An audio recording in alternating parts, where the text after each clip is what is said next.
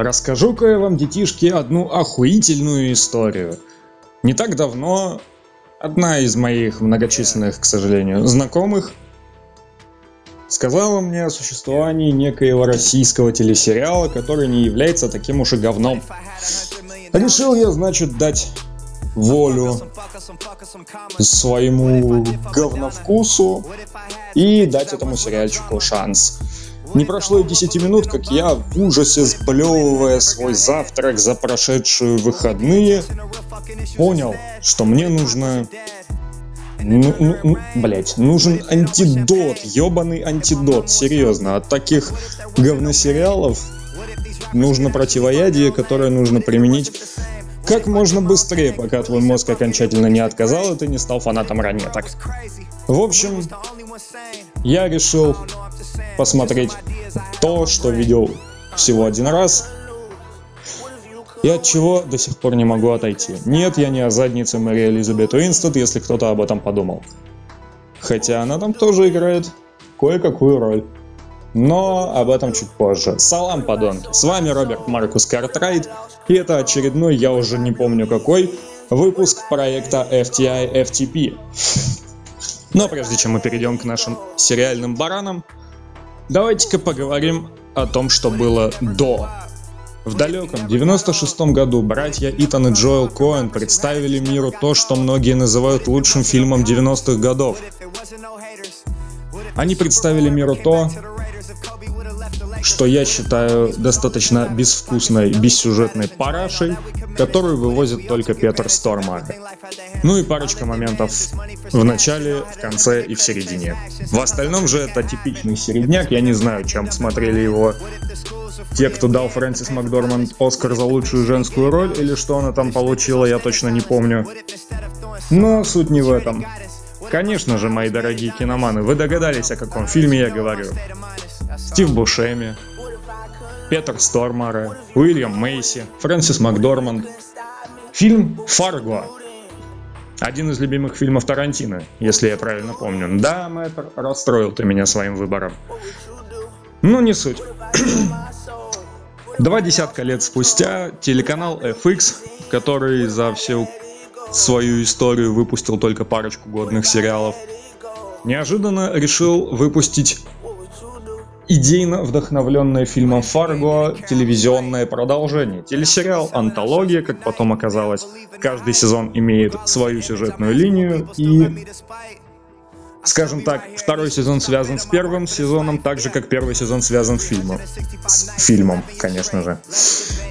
Первый сезон этого сериала, который по странному совпадению имеет точно такое же название, да, у разработчиков не было фантазии, но все об этом и так знают. Первый сезон этого сериала мне показался хорошим. Но не так, чтобы прям вообще заебись, не так, чтобы прям я сидел прикованный к экрану и боясь пропустить каждое слово. Да, мне понравилась игра Мартина Фримана, мне понравилась игра Билли Боба Торнтона, но на этом все. Да, жути предсказуемый финал, как в принципе забегая вперед и у всех сезонов этого сериала. А потом случилось то, чего я так боялся. Вышло продолжение. Собственно говоря, это не было продолжением в прямом смысле слова, потому что действие происходило за 30 с лишним лет до. Но в том же городке, в той же вселенной и в том же в том же извращенном восприятии реальности от создателей проекта. Фарго, сезон второй. То, что я называю абсолютной бредятиной и полной хуетой, которую не спасает даже смазливая мордашка Кирстен Данст. Но даже у провальных проектов есть шанс реабилитироваться. И в 2017 году эта самая реабилитация случилась. Дамы и господа, я представляю вам мой кратенький обзор и обсуждение впечатлений от третьего сезона телесериала «Фарго».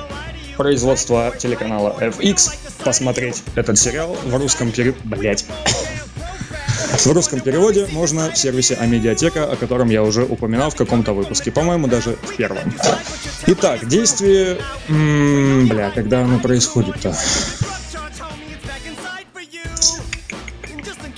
По-моему, в 2010 году, но это не точно. Сейчас я уточню немножечко, а пока расскажу о главных достоинствах этого сериала. Первое и, наверное, ключевое достоинство – достоинство Юэна Макгрегора, который в этом сериале две роли. Неожиданно, не правда ли? Да на самом деле все нормально. Обычное дело. Просто, блять, Юэн Макгрегор мастер на все руки. И в этом сериале он играет две роли. Братьев-близнецов Эмита и Рэя Стайси. Чья-то роль побольше, чья-то роль поменьше, но в целом все равно это выглядит достаточно круто. Братья эти получились абсолютно не похожими по своему характеру, и это, наверное, один из главных плюсов актерской игры Макгрегора. Вообще, он является одним из моих любимых актеров, и в этом сериале он выдал отличный перформанс. Да, я часто говорю слово перформанс, потому что могу себе это позволить, сука.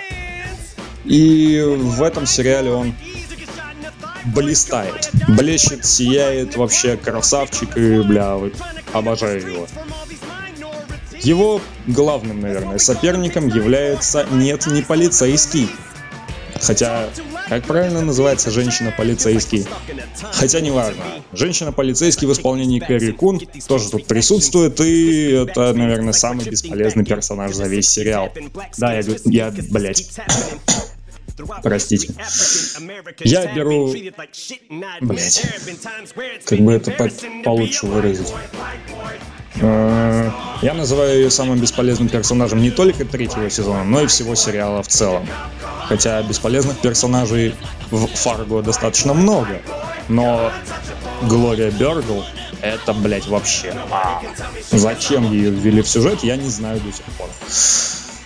Конечно же, нельзя не отметить Мэри Элизабет Уинстон, спутницу одного из братьев Стайси. Да, дебильная фамилия, но, кстати, запомните эту фамилию. Она вам очень хорошо пригодится, если вы будете смотреть этот сериал. В общем, Мэри Элизабет Уинстед играет такого ангелочка с дьявольскими глазами и жив... Блять. И крайне жестокими поступками в некоторых эпизодах. Ну и нельзя не упомянуть того человека, который меня абсолютно поразил. Дэвид Тьюлис. Римус, мать его, Люпин из Гарри Поттера.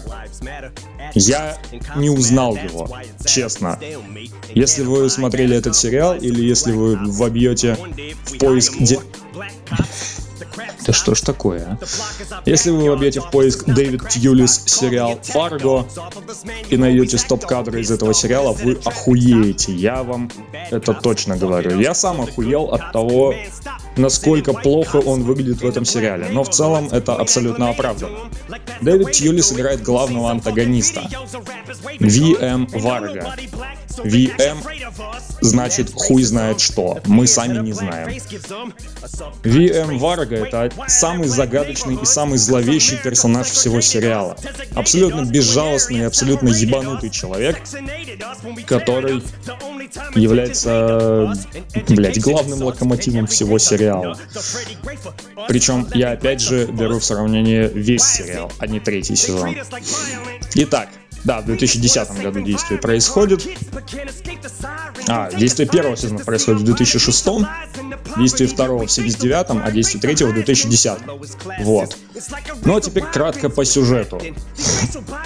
Итак, Жили-были в Миннесоте братья Эммит и Рэй Стаси, которые враждовали с самого детства. После того, как Эммит получил в наследство от отца охуенную коллекцию редких марок, а Рэй получил хуй в рот и Шевроле Корвет. Рэй, чувствуя себя обделенным в сравнении с куда более богатым братом, хочет получить часть своего наследства. Брат шлет его нахуй, и Рэй вместе со своей любовницей Ники, Мэри Элизабет Уинстед, я ее обожаю, серьезно, решают ограбить своего более успешного братца. Ну, как ограбить? Просто спиздить у него редкую марку. А спиздить у него редкую марку они не будут сами, потому что Рэй работает офицером по условно-досрочному освобождению. И, соответственно, если он спалится на преступлении, он уже по факту преступник, так как встречается свой, со своей поднадзорной. Вот ублюдок, а! В общем, они нанимают мелкого условно осужденного мошенника Морриса украсть марку у Эммета. Моррис с какого-то болта теряет адрес, но помнит фамилию Стаси. А теперь представьте идиотизм всей ситуации. В Миннесоте существует достаточно много людей с фамилией Стаси, по крайней мере в этом сериале. Пикантности ситуации добавляет то, что вышеупомянутая Глория Бергл является падчерицей другого Стаси, Энниса. Представляете, насколько часто будут происходить подобные комичные ситуации? Да, я знаю, я не умею объяснять, но, блядь, попробуйте представить. Чувак потерял адрес, но отлинит фамилию того человека, которого он должен ограбить. Угадайте, что происходит дальше. Правильно, он вламывается не в тот дом и делает совсем не то, что от него требуется. И тут такое начинается. Уф! Блять, я посмотрел 10 серий за один день или за два. Ну, я смотрел их ночью, и поэтому день за два как бы идет, да. В общем, один заход, но растянутый на два календарных дня. То есть вечером одного дня и ночью утром другого дня. Там 10 серий, в принципе, вам на ночь как раз хватит. Что можно сказать о самом сериале? Он достаточно веселый, и он достаточно ебанутый. Почему? Потому что это черная комедия производства телеканала FX. В этой черной комедии снимается Юэн Макгрегор, и исполнительными продюсерами этого сериала являются авторы оригинального фильма «Фарго». Казалось бы, этого более чем достаточно для того, чтобы сделать один из лучших проектов года. Но, к сожалению, как и у всех сериалов, у Фарго тоже есть свои минусы. Первый и, наверное, главный минус — это предсказуемость финала. Ну, поскольку это законченная история в 10 частях, всем и так понятно, что не все персонажи доживут до конца. Да, это читается уже с первой серии. Причем некоторые в этой же самой первой серии и умирают. Нет, это не спойлер, это тоже чувствуется даже, блядь, на первых минутах фильма. Что понравилось? Вышеупомянутые МакГрегор, Уинстед и Тьюлис, атмосфера, сюжет и внезапно появление одного из персонажей первого сезона, причем в достаточно весомой роли.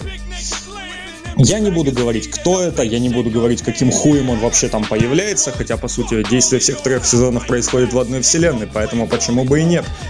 Это как с кинематографической вселенной Марвел. Разные персонажи появляются в разных фильмах, но все они являются звеньями одной цепи, которую нельзя разорвать. В отличие от задницы Мэри Элизабет Уинстон. А, слишком часто, слишком часто, блять. Да, что-то я зачастил с сериалами, с упоминаниями.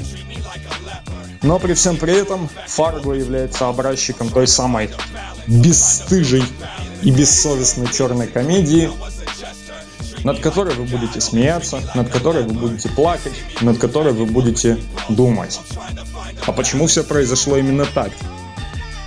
Но, боюсь, ответа на этот вопрос мы уже никогда не узнаем. Четвертый сезон Фарго, который выйдет в следующем году, будет совершенно о другом.